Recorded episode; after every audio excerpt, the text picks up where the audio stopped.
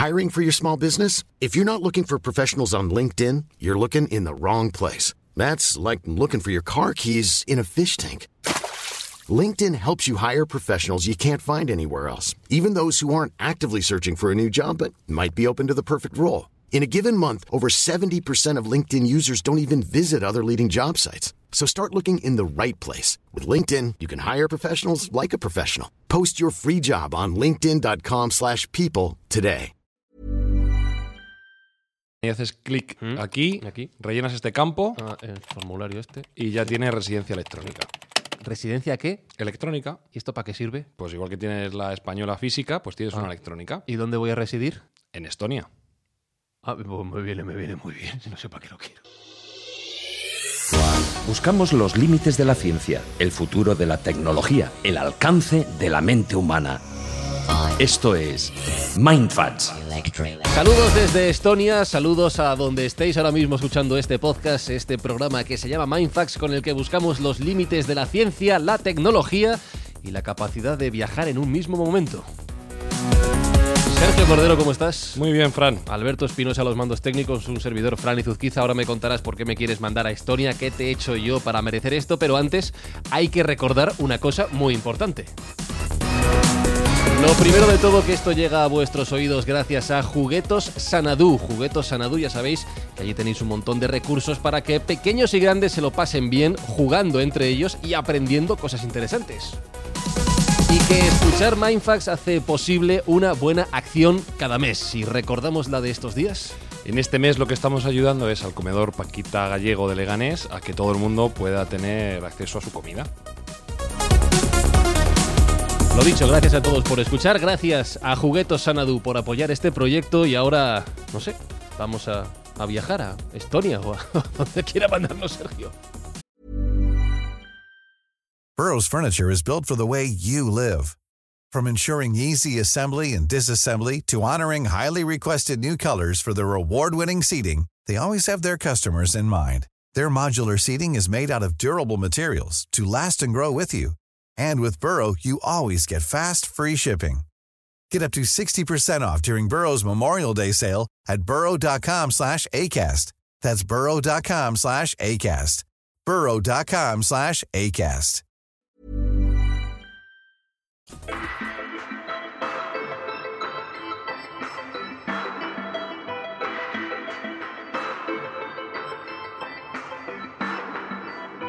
A ver, explícame esto de la, de la residencia electrónica. Bueno, ya sabes que el mundo va evolucionando y una de las áreas que también van cambiando es el estatus que tiene un ciudadano. Sí.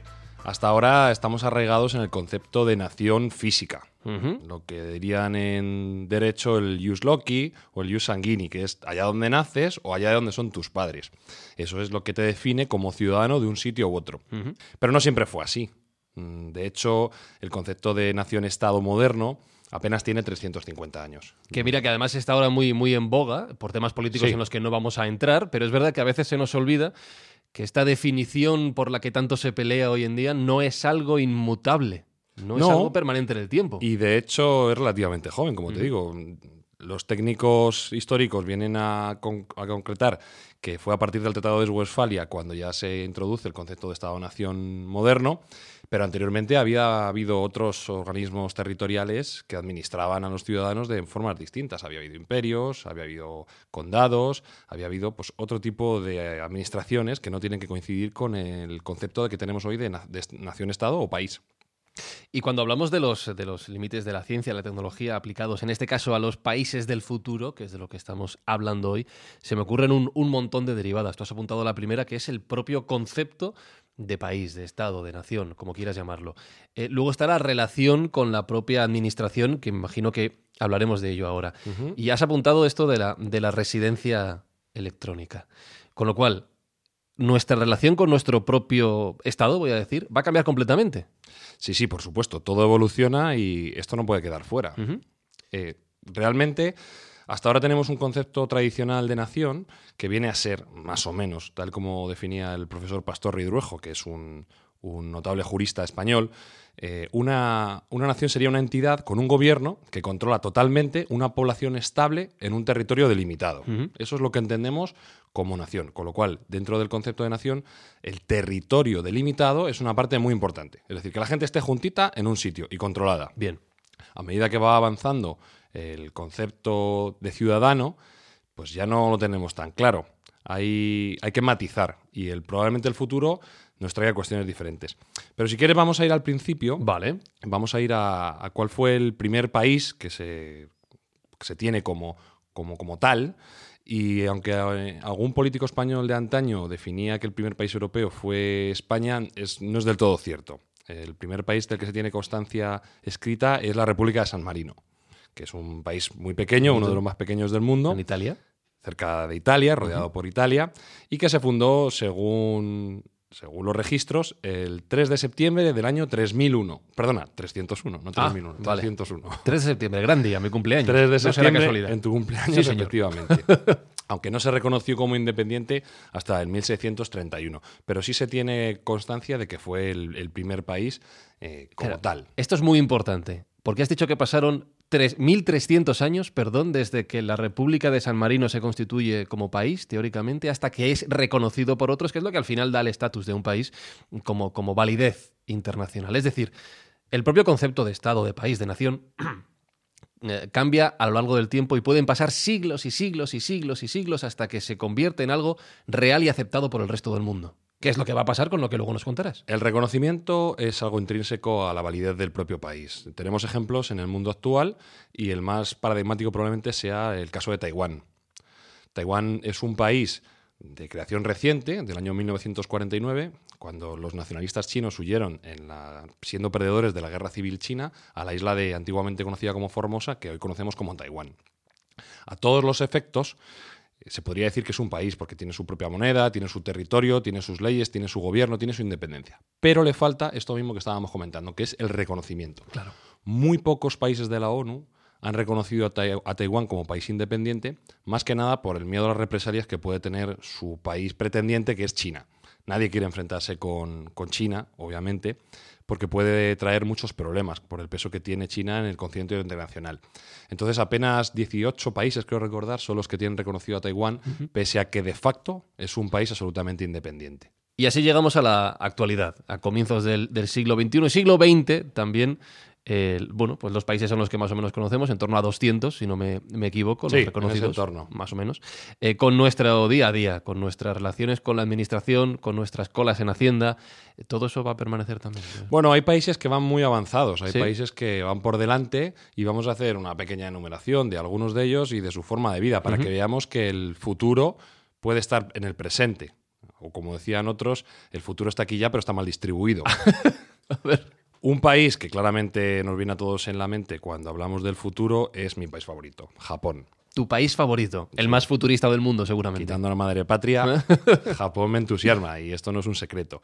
Eh, Japón tiene una mezcla de tradición y modernidad que lo hace absolutamente encantador. Y eh, a partir de la renovación, de la restauración Meiji en el año 1868, que es cuando Japón se moderniza, deja atrás el código samurái, la vía del bushido y un poco las formas clásicas que ellos tienen para incorporarse al mundo moderno, eh, se produce una evolución tecnológica gigantesca y se hacen pues un país eh, súper, súper moderno. Tanto que yo considero que es el más avanzado del mundo, por lo menos en el día a día. En otras cosas todavía siguen siendo tradicionales y hay cuestiones que, bueno, pues que, te, que te chocan en Japón precisamente por esa colisión entre tradición y modernidad. Cosas que hacen de Japón un país único en el mundo y un país probablemente el más moderno, como hemos dicho. Pues eh, cuando uno llega a Japón empieza a ver cosas que le llaman muchísimo la atención. El primero es cómo se mueve la gente, el transporte. El transporte en Japón es muy distinto a como nosotros lo conceptuamos aquí en Europa y en España en concreto. No existe tanta cultura al coche, al vehículo personal, como sí al transporte colectivo, siendo un reflejo de la propia idiosincrasia del país que tiene una componente colectiva muy importante. Entonces, el, el transporte por excelencia en Japón se realiza mediante tren. Ellos fueron los primeros en tener una línea de alta velocidad ferroviaria, que es el llamado Shinkansen, eh, que es el su tren de alta velocidad, que se estrenó con motivo de la Expo Universal de Osaka en el año 1960, si no recuerdo mal, y ha evolucionado tremendamente hasta el punto de ser el país ferroviariamente más avanzado del mundo. No el que más kilómetros tiene de vía, porque su tamaño relativo no, un país pequeñito. No, no es un Claro. país, efecti- efectivamente, recordemos que tiene una extensión similar a la de Extremadura. Eh, Extremadura y And- Andalucía, creo recordar, por no dar el, rato- el dato erróneo. Entonces, en términos absolutos, no es el que más kilómetros de vía tiene, pero en términos relativos sí, está muy densamente poblado y el transporte en el día a día de un punto a otro se realiza con estas líneas de alta velocidad con una frecuencia asombrosa. Y eso, cuando llegas allí, primero que te choca y segundo que te gusta, porque es un modo muy eficiente de transportarse y a, la vez es un medio bastante respetuoso con el medio ambiente, puesto que no emite CO2, ya que todos son los eh, trenes son todos eléctricos. Entonces, bueno, pues esto es una, una forma de, de modernidad que a nosotros hemos de decir que tampoco vamos muy por detrás porque España es un, país potencia en, en términos ferroviarios, pero que nos gusta ver que la gente se mueve con eficiencia con un transporte mm, de tren. En el plano de vehículos también son modernos porque están en la vanguardia de la revolución del hidrógeno. Japón sabéis que tiene unas, una estructura industrial eh, automotriz bastante importante, con algunas de las marcas más potentes del mundo, entre ellas Toyota, que si no recuerdo mal es el primer constructor del mundo, o está en pugna con Volkswagen por serlo. Eh, sin embargo, ellos no han apostado en la modernidad por hacer vehículos eléctricos de momento. Y cuando digo vehículos eléctricos me refiero a vehículos eléctricos al uso, como un Tesla o como un Renault que tengan batería que se carguen y se descarguen. Lo que ha apostado Toyota y, la y el, gobierno japonés en este caso es por la pila de hidrógeno, que no deja de ser también una fórmula de utilizar electricidad, pero a través de una reacción química. Entonces ellos están creando la red de hidrolineras necesaria para poder recargar esos vehículos que van a ir con pila de hidrógeno. Y están a años luz de- del resto de la industria mundial. En esto sí que son, son muy punteros. Con lo cual, vamos a ver en un futuro cercano muchos vehículos, ya se ven en, en Tokio, se pueden ver y en otras ciudades se pueden ver vehículos que se mueven con pila de hidrógeno, de la cual el subproducto es el vapor de agua. Lo único que emiten es vapor de agua No contamina nada. no contamina absolutamente nada. Y bueno, pues eh, son vehículos también totalmente silenciosos, que es algo también muy importante en Japón, la contaminación acústica. Ujú. No solo eh, la tradicional de emisiones, sino eh, Japón es un país eminentemente silencioso.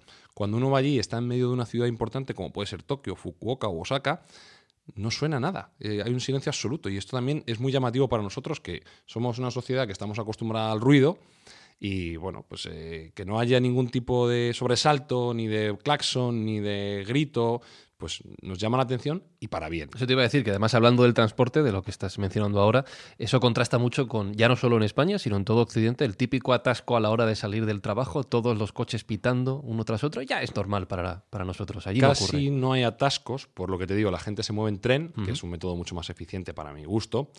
Y por supuesto nadie pita. Si lo hubiese, si hubiese un atasco, pues, sería mirado como un delincuente, alguien que, alguien que pitas. Y el último eslabón de la cadena de transporte en Japón, que me hace pensar que es un país futurista, es que se trabaja mucho con la bici. La bici, que es un invento que tiene más de un siglo, está muy, muy presente en la vida diaria de Japón. Y yo tiendo a pensar que los países que tienen más bicicletas suelen ser más avanzados. Allá donde he ido y veo muchas bicicletas, considero que son países avanzados. O que tienen menos cuestas. O que tienen menos cuestas, pero bueno, te- ellos también tienen la bici eléctrica para Ujú. soslayar un poco el tema de la cuesta. Es verdad que Japón en las ciudades es eminentemente plano, luego es un país muy montañoso, tiene un 83% que recordar de cadena montañosa, pero las ciudades sí están normalmente planas. Entonces, llevar la bici es relativamente sencillo, hay parkings de bicis, hay carriles bici en casi todos los sitios, se puede circular tremendamente bien con la bici y es una experiencia bastante reconfortante, porque además no sientes tu vida en peligro como puede ser en Madrid, en ningún momento. Eh, antes has dicho una frase que me ha llamado la atención y es que el futuro ya está aquí, está en el presente, pero que está muy mal repartido. Ya que estás hablando de Japón, te quiero preguntar algo eh, que es un país muy futurista, un país que te gusta mucho, algún debe que tengan todavía por desarrollar. Sí, tienen, tienen carencias. Sí, sí. Por ejemplo, eh, es una sociedad eminentemente machista. Sí, sí. Hay cosas que a nosotros nos chocan y no nos gustan. No, no, no todo puede ser perfecto. Eh, también tienen una fachada social un poco distinta a la nuestra, donde la sinceridad no es siempre presente. Tiene sus, tiene sus carencias, pero no deja de ser un país que enamora cuando vas con esa culturalidad que tiene y con esa visión futurista de, de la sociedad que es agradable y, y que a nosotros, por chocante, nos llama la atención. Y mirando a Japón como, bueno, como referente, como lo has presentado, de lo que puede llegar a, nuestras vidas en un futuro no demasiado lejano, me imagino que tú habrás, habrás teorizado, habrás pensado, habrás eh, intentado ver cómo va a ser nuestra propia vida en el futuro, incluido la, suya, ¿no? Cómo va a cambiar nuestra vida y nuestra relación con nuestro propio país o el concepto de país, que es de lo que estamos hablando hoy. ¿Qué, te inspira ver a, a Japón? ¿Qué crees que va a llegar en el futuro? Bueno, eh, hay ciertas tendencias que claramente se van a ver reflejadas. Por ejemplo, en el modo de vida, cómo ellos están viviendo en el día a día, pues eh, es muy común en Japón poder pagar en comercios con Bitcoin. No existe el dinero físico en el día a día de forma común. Evidentemente todavía tienen billetes y tienen monedas, pero es raro verlas. O sea, allí no te encuentras el típico cartel que todavía te encuentras, y hablo de Madrid, y hablo del año 2019 cuando grabamos esto de no se acepta pago con tarjeta. Bueno, pues curiosamente sí existe, existe, ese, problema, en sobre todo en algunos restaurantes, digamos, tradicionales. En la típica tasca japonesa te puede llegar a pasar que no funcione la tarjeta. No es común, ni mucho menos, pero puede llegar a pasar. A lo que voy es que en el día a día, en, las grandes ciudades, que es donde suele estar la vida concentrada, porque es una sociedad tremendamente urbanita, el uso del dinero se reduce a tarjetas prepago, una tarjeta que en, Tokio se llama Suica y en, Osaka tienen otro, otro nombre, en el cual tú recargas tu importe y con eso puedes pagar el metro, puedes pagar el periódico, puedes pagar la comida. No tienes que utilizar el efectivo para absolutamente para nada, ni siquiera la tarjeta de crédito. Es una tarjeta prepago contactless con chip NFC que te permite, pues simplemente arrimándola, pagar en, cualquier ámbito. Y es bastante práctica, sobre todo para el uso del transporte público. Como ellos utilizan muchísimo, pues es acercarla a la puerta de entrada, eh, se valida y se puede entrar. Y otra cuestión que es, como te digo, señaladora de lo que puede ser el futuro en el resto del mundo es el uso de Bitcoin. Eh, ya hablamos de las criptomonedas y bueno, pues es un concepto teórico que está presente en el día a día, pero no tiene aplicación práctica generalmente en nuestro país. Sin embargo, en Japón no es extraño encontrar muchísimos comercios y grandes almacenes donde se puede pagar perfectamente con Bitcoin. Hay una, una nota en los apuntes de Sergio que estoy viendo aquí delante que me llama la atención. Eh, veo la palabra baños. ¿Por qué tienes apuntado baños? Bueno, porque el baño también es algo en el cual ellos están muy avanzados. Ellos tienen el inodoro para ellos es una obra maestra y es una pieza muy importante y nuclear de, la, vida moderna. Como debe ser, claro, eso no se va a perder. Sí, bueno, yo creo que todo el mundo conoce un poco la anécdota de cómo son los baños en Japón, ¿no? Que son, son eléctricos son automáticos, la tapa se sube y se baja sola, cosa que en algunos sitios aquí vendría bien también. Eh, tienen un, sistema de limpieza incorporado, en el cual te sale un chorrito y te limpia. tienen música, por si acaso eres ruidoso cuando vas al baño. Eh, algunos tienen también, emiten olores. Están muy avanzados en, en el concepto del inodoro como tal. Y, bueno, pues es algo que a los, españoles nos llama muchísima atención cuando vamos allí. Uno de, las, eh, de los elementos claves en el futuro, del que además todavía no hemos hablado en, aquí en, en Mindfax, es nuestra propia relación con las máquinas. Cada vez es más común hablarlas, cada vez es más común obtener una respuesta en audio de ellas, como si estuvieras hablando con una persona. Y allí en Japón es un territorio donde el desarrollo de los robots pues es de los más punteros del mundo. Antes hablaba también de, nuestra propia mm, relación con la, con la administración. Nos vamos a tener que acostumbrar a que ya no hablamos con con, personas muchas veces, perdón, estamos hablando con máquinas, más evolucionadas que la típica cinta que te contesta cuando llamas por teléfono y no te entiende una y otra vez. ¿Eso en Japón ya se está viendo a día de hoy, la relación con los robots? En Japón, cuando alguien piensa en robótica, es el primer país que se le viene a la cabeza. Ellos son muy, muy avanzados y han hecho de la necesidad virtud, eh, tienen un problema poblacional tiene un problema poblacional eh, en el cual su, población se está envejeciendo a pasos agigantados y necesitan una mano de obra barata, por así decirlo, y ellos han encontrado esa fuente en los robots. Intentan que sean los robots, en lugar de buscar, como otros países, en la inmigración o en otras soluciones, son los robots los que están intentando solventar aquellas tareas que son, bueno, necesarias de, mano de obra barata, como digo. Entonces ellos tienen una capacidad robótica muy avanzada. Allí no es extraño encontrarse con robots humanoides que son los que te dan información cuando entras en un, en un, sitio y no sabes dónde ir, por ejemplo. Pues tienes un robot que te puede hablar. Es verdad que hay que manejar un perfecto japonés que yo no controlo, pero lo he visto con acompañantes míos que sí que hablaban japonés, cómo interactúan con ellos y la verdad que es sorprendente, porque además los japoneses intentan ponerle una pátina de humanidad a esos robots, son como muy adorables y para que no sean extraños ni, nos parezcan agresivos y, en cierto modo eh, llegan al corazón un poco, ¿no? Entonces, eh, evidentemente, en el, en el, aspecto de la robótica, en, el mundo tiene mucho que aprender de, de Japón. Ya existen robots que cuidan ancianos, Existen robots que apagan incendios, existen robots que patrullan las calles en, en, busca de un crimen que es casi inexistente en Japón, pero allí están.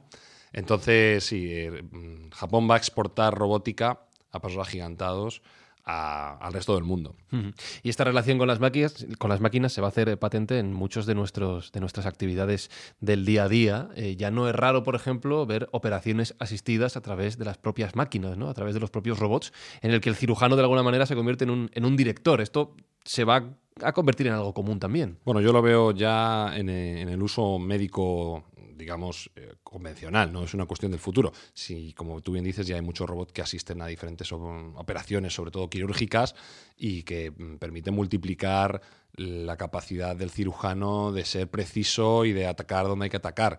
Entonces, bueno, el, uso médico de robótica eh, está muy en el día a día. En Japón van un paso más y tienen alguna, algunos dispositivos que la verdad que, que son impresionantes. Japón acaba de, mm, aprobar, por así decir, el uso médico de la primera máquina de biopsia líquida. Que biopsia es líquida. Biopsia líquida, que es el santo grial de la prevención del cáncer. La biopsia líquida es un test mm, de células cancerígenas en una gota de sangre. Anda. Con una punción en un dedo, te sacan una gota de sangre y hasta 18 tipos de cánceres pueden ser detectados por esta máquina que ha desarrollado la compañía Itachi de, de Japón. Esto, como puedes entender, pues es algo, un avance es una revolución, claro. tremendo. Y más sabiendo que el cáncer es una enfermedad que puede ser tratada y que cada vez tiene mejor esperanza de vida, siempre y cuando tenga una, una detección temprana. Entonces, bueno, pues que tengas esta posibilidad que hasta ahora no costaba mucho más detectar cáncer, había que hacer diferentes eh, pruebas y algunas de ellas invasivas para poder llegar a ellos, simplemente con una gota de sangre pues tengas capacidad para detectar ese tipo de cánceres, vuelve a poner a Japón en la vanguardia de la medicina. Estamos hablando mucho de Japón, pero no se me olvida una de las preguntas que quedan en el aire desde el principio del programa y es ¿por qué Sergio ha querido mandarnos hoy a Estonia? Yo todavía no lo entiendo.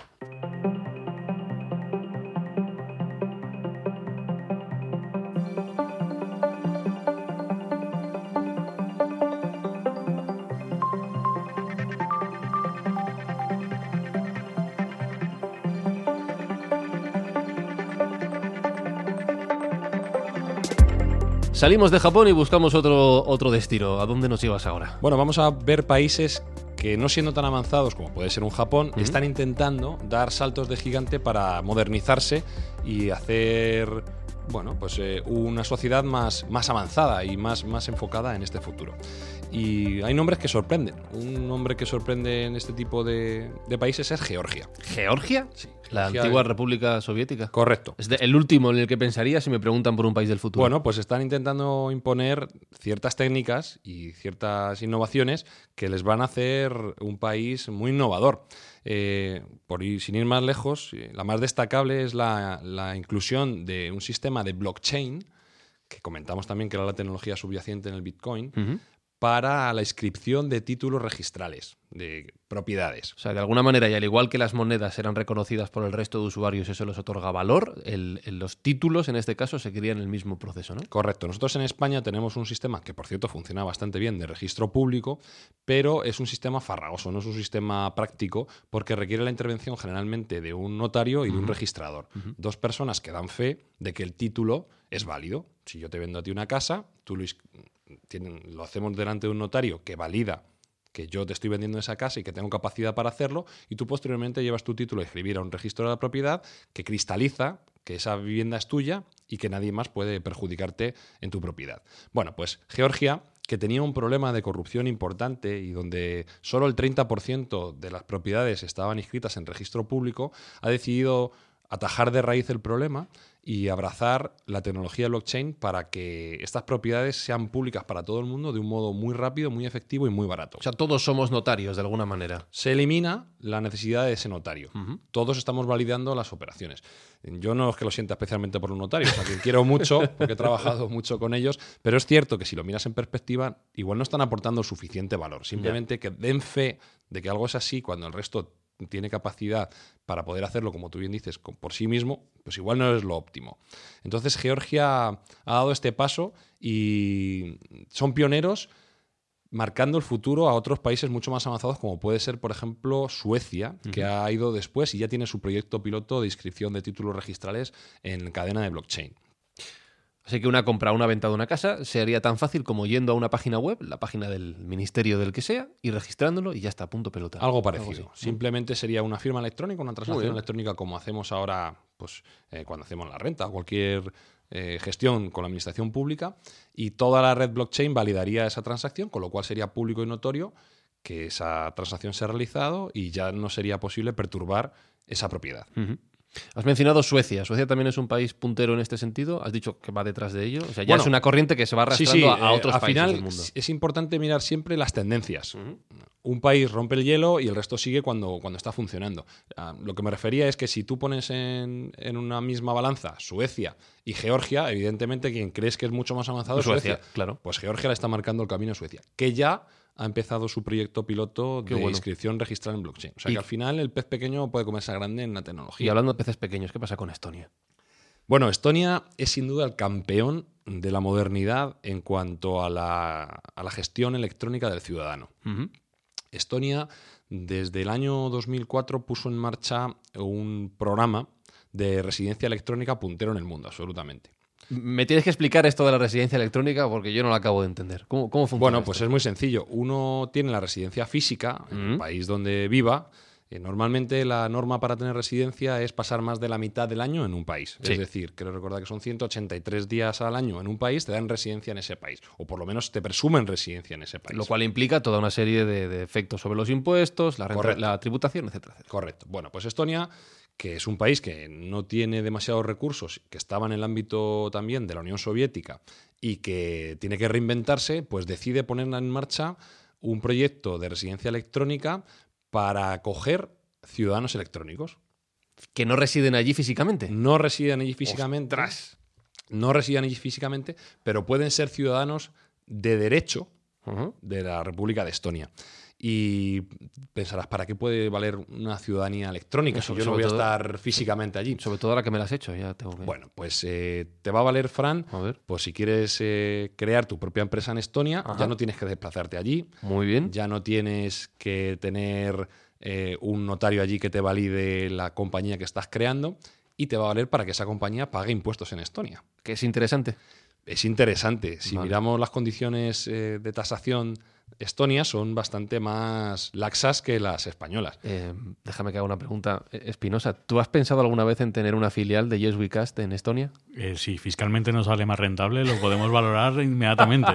Pues os voy a dar un ejemplo claro. El tipo medio español de impuestos de sociedades es el 25%. Sí. El tipo estonio es el 14%, pero puede ser el 0. Vale, vale, ah, pues espera que me voy a meter aquí en el registro estonio. Pero esto, fíjate que si antes hablábamos del concepto de, país, del concepto de nación, del concepto de ocupación territorial, lo cual ha provocado infinidad de guerras, algo como lo que nos estás contando, y pienso, por ejemplo, en el caso de las grandes multinacionales que ahora mismo tributan en Irlanda, la Unión Europea, también puede traer muchísimos problemas. Bueno, al final va a haber, considero yo, una pelea por la, en los estados tradicionales por tener este tipo de ciudadanos o este tipo de empresas registradas eh, electrónicamente en su circunscripción. Porque al final no nos olvidemos que si es un 14% en impuestos de sociedades, es mucho mejor que cero, que si no la tienes allí. Claro. Con lo cual, los países van a empezar a, a hacer más atractivas sus tributaciones y más sencilla la incorporación de empresas en su territorio. Entonces, Estonia ha sido pionero en ese ámbito y considero, por las cifras que he leído, que ha tenido bastante éxito. Se está, se está manejando aproximadamente un volumen de 60.000 empresas creadas son muchas. Con, este, con este formato, que son bastantes. Eh, teniendo en cuenta que, como te digo, Estonia a priori no tiene grandes atractivos porque es un país pequeño, es un país frío, es un país bueno, que no tiene una ubicación geográfica especialmente buena pero que te den estas facilidades, oye, pues a más de uno o más de dos eh, le puede interesar crear una empresa allí, teniendo en cuenta que la mayoría de empresas que se crean son empresas del ámbito tecnológico digital, que al final si uno tiene una empresa de creación de páginas web o de programación, da igual que lo esté haciendo en Jamaica, que en Estonia, que en Lituania, realmente no, no tiene mucha significación. ¿Y quién te dice a ti eh, que no te puedes aprovechar de esta burocracia, eh, digamos, más líquida que tiene el país, porque puedes hacer todas las gestiones tributarias y todas las gestiones burocráticas a través de la web y no tienes que pasar trámites engorrosos, como algunos que vosotros y yo conocemos, como la creación de una empresa en España, con toda la problemática que tiene temporal y económica.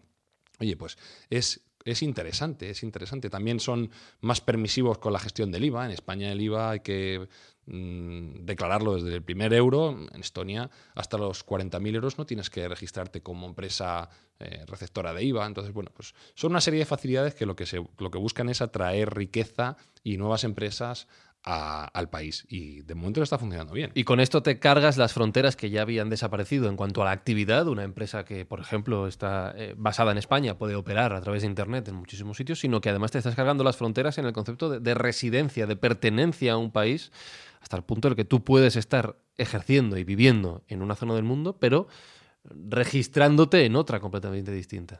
Claro, es que las fronteras es algo que va a sufrir de la tecnificación mundial.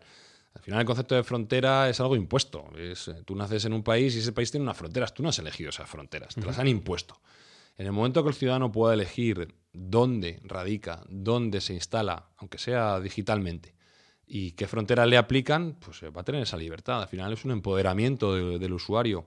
Yo considero que es un movimiento interesante, que por cierto, igual que comentábamos antes con Georgia, ya está creando acólitos.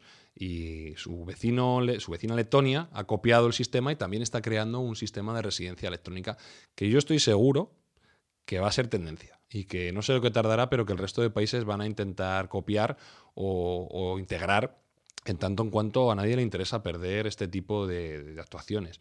Y por supuesto la burocracia se facilita muchísimo y al final el ciudadano requiere de unos servicios también de la administración que sean sencillos. ¿Hay alguna tendencia más que ya puedas anticipar de lo que va a venir en el futuro, como esto de Estonia, por ejemplo? Sí. Digamos, la, el epítome de, de, de los países del futuro mm, van a ser las no naciones que van a ser eh, receptoras de ciudadanos. ¿Cómo, las no naciones? Las no naciones, las no naciones convencionales. Vamos a ver.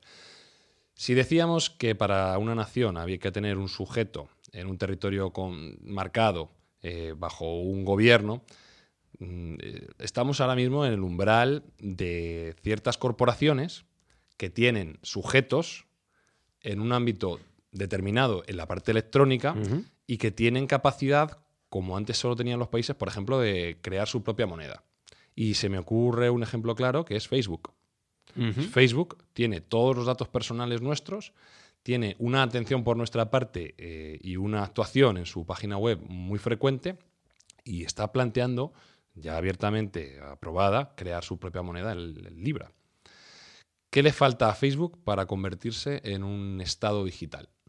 Muy poco realmente tiene a los usuarios eh, cautivos que van a poder pagar con su propia moneda y tiene elementos de validación y de logueo para crear una administración paralela que pueda funcionar exactamente igual de bien que un Estado. Entonces, yo considero que la tendencia a largo plazo va a ser que las corporaciones sustituyan a los estados convencionales. Es decir, vamos a ser gente de, de Amazon, de Facebook, de Google. Correcto. Esa es mi apuesta. Evidentemente eso no va a pasar de hoy para mañana, pero si el usuario puede elegir dónde tener su residencia electrónica, ¿por qué no tenerla en un ámbito de una empresa privada, ni siquiera de un país público? Yo considero que eso, eso puede ser algo factible en, un plazo razonablemente corto. Y otra tendencia que puede, que puede crearse y que ya se están dando con atos son los países virtuales. Los países virtuales eh, son aquellos países que crean personas físicas que se ponen de acuerdo para tomando un espacio, este sí, físico, eh, crear un país desde cero. Y normalmente como se está estructurando es con, la idea de islas artificiales. En territorio internacional, que en teoría, eh, bueno, pues en aguas internacionales no, son de nadie, se están creando algunos ejemplos de islas artificiales en los cuales un grupo de personas se ponen de acuerdo y establecen su propia nación allí. Eh, ya hay algún ejemplo. El, el, más nombrado es una nación, o una futura nación, que se llama Sisteding. ¿Sisteding esto dónde está? Sisteding ha, ha, implementado su primera isla cerca de Maldivas. Uh -huh. Eh, bueno, pues eh, lo que han hecho es, es verdad que es un piloto, solo tiene unos metros de ancho, pero han empezado el anclaje de, de algunas barcazas que pueden valer como suelo firme en aguas internacionales.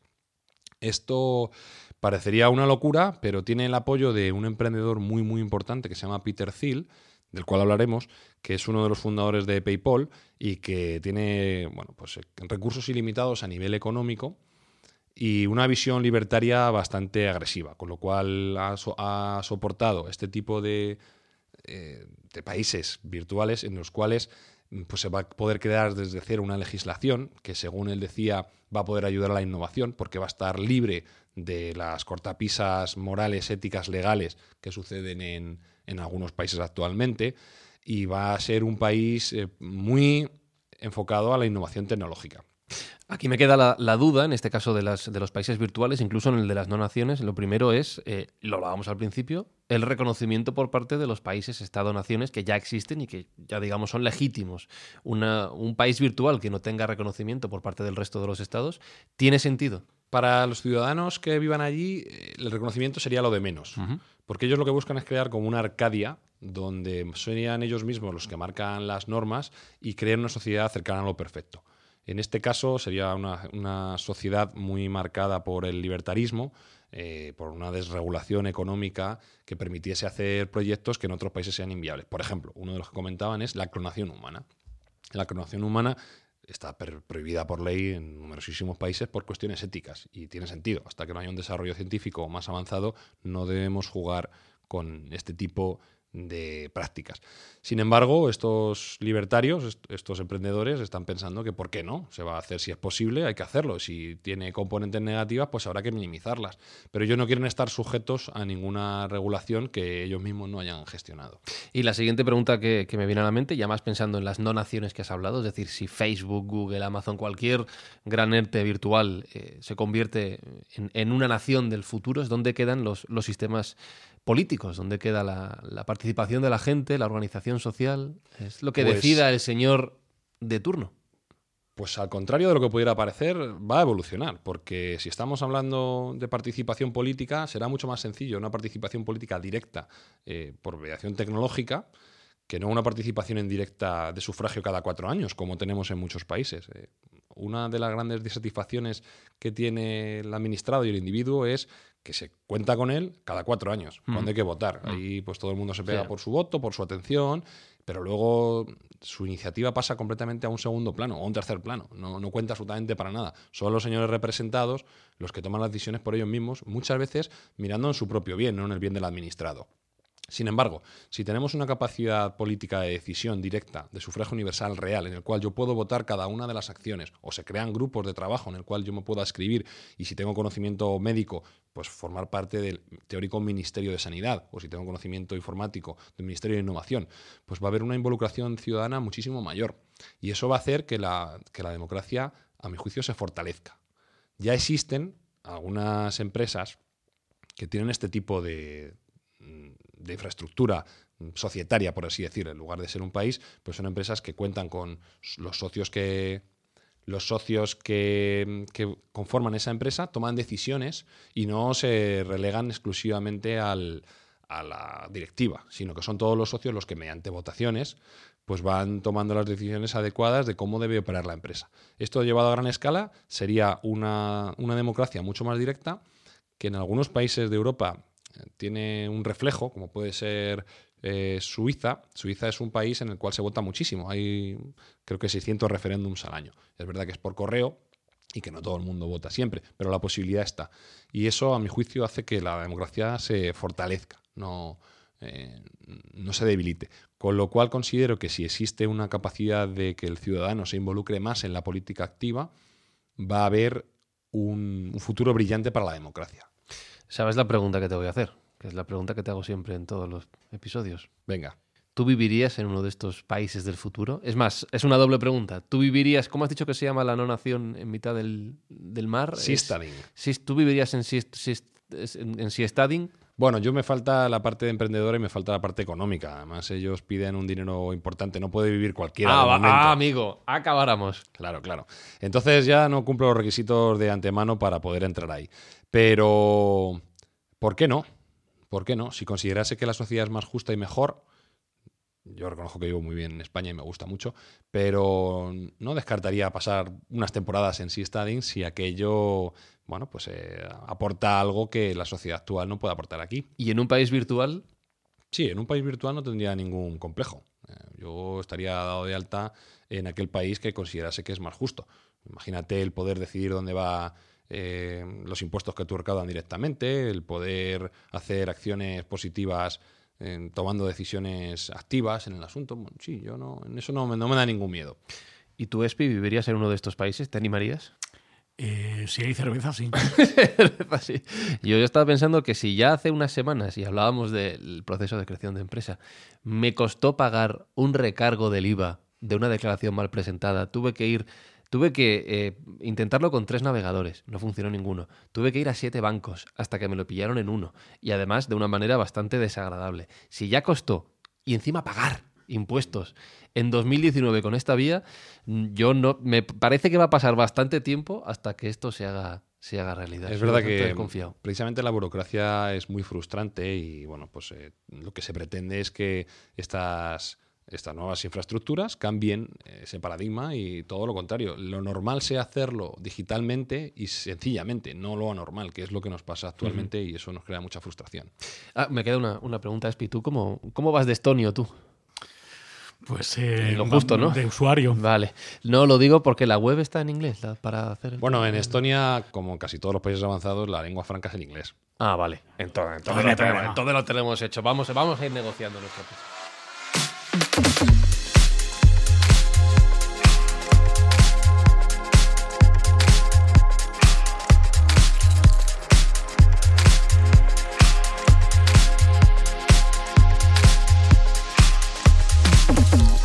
Bueno, pues desde aquí, desde Estonia, la nueva sede de Mindfax, de nuestra empresita, de Yes We Cast, nos vamos a despedir mirando al futuro como siempre y recordando varias cosas importantes. Lo primero, que nos podéis buscar en, en redes sociales, buscáis Mindfax y por ahí estamos. Lo segundo, que esto ha llegado a vuestros oídos eh, gracias a la ayuda de Juguetos Sanadu. Ya sabéis que allí tenéis todo tipo de recursos para que pequeños y mayores se diviertan aprendiendo.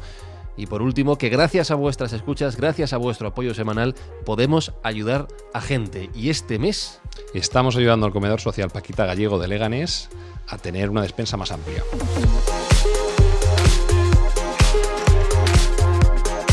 Pues Alberto Espinosa, vamos a ir haciendo las gestiones nuestras, ¿vale? Eh, Yes We Castland no, vamos a no, montar. hay, que, hay que ponerle un nombre estonio, sí. Ah, ¿quieres un país ya directamente? Queremos hacer una nación. Ah, sí. hacemos un... O, o- o Mindfacts... eh. Mindfact- Tenemos que mejorar el tema del, del naming, Bueno, el se branding, me, ¿eh? se me olvidaba un país Sí. virtual de los ¿Cuál? más importantes, que es la República Imperial de Escobulandia. Hombre, claro que sí, claro que sí. Lo que pasa es que todavía virtual no es. Eh, somos más de acabar en los bares que en, que en internet, pero todo se andará.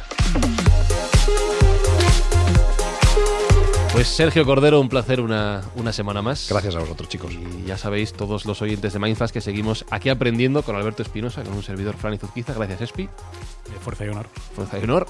Y que nos escuchamos la semana que viene. Seguimos aprendiendo. Y yo me voy a pegar con la burocracia, a ver si en 2019 las cosas van mejorando, 2020 también, y poco a poco, poco a poco. Mindfacts llega cada semana a tus oídos a través de Spotify, Apple Podcast, iVoox, Google Podcast o tu aplicación favorita. Búscanos en redes sociales. Somos Mindfacts. Fridonia, Cámara de Diputados. Reunidos en sesión. No molesten bajo ninguna circunstancia. ¡Se abre la sesión! Excelencia, aquí tiene el informe de la tesorería. Espero que esté claro. ¿Claro? Hm. Hasta un crío de cuatro años podría comprenderlo. Búsqueme un crío de cuatro años. A mí me parece chino.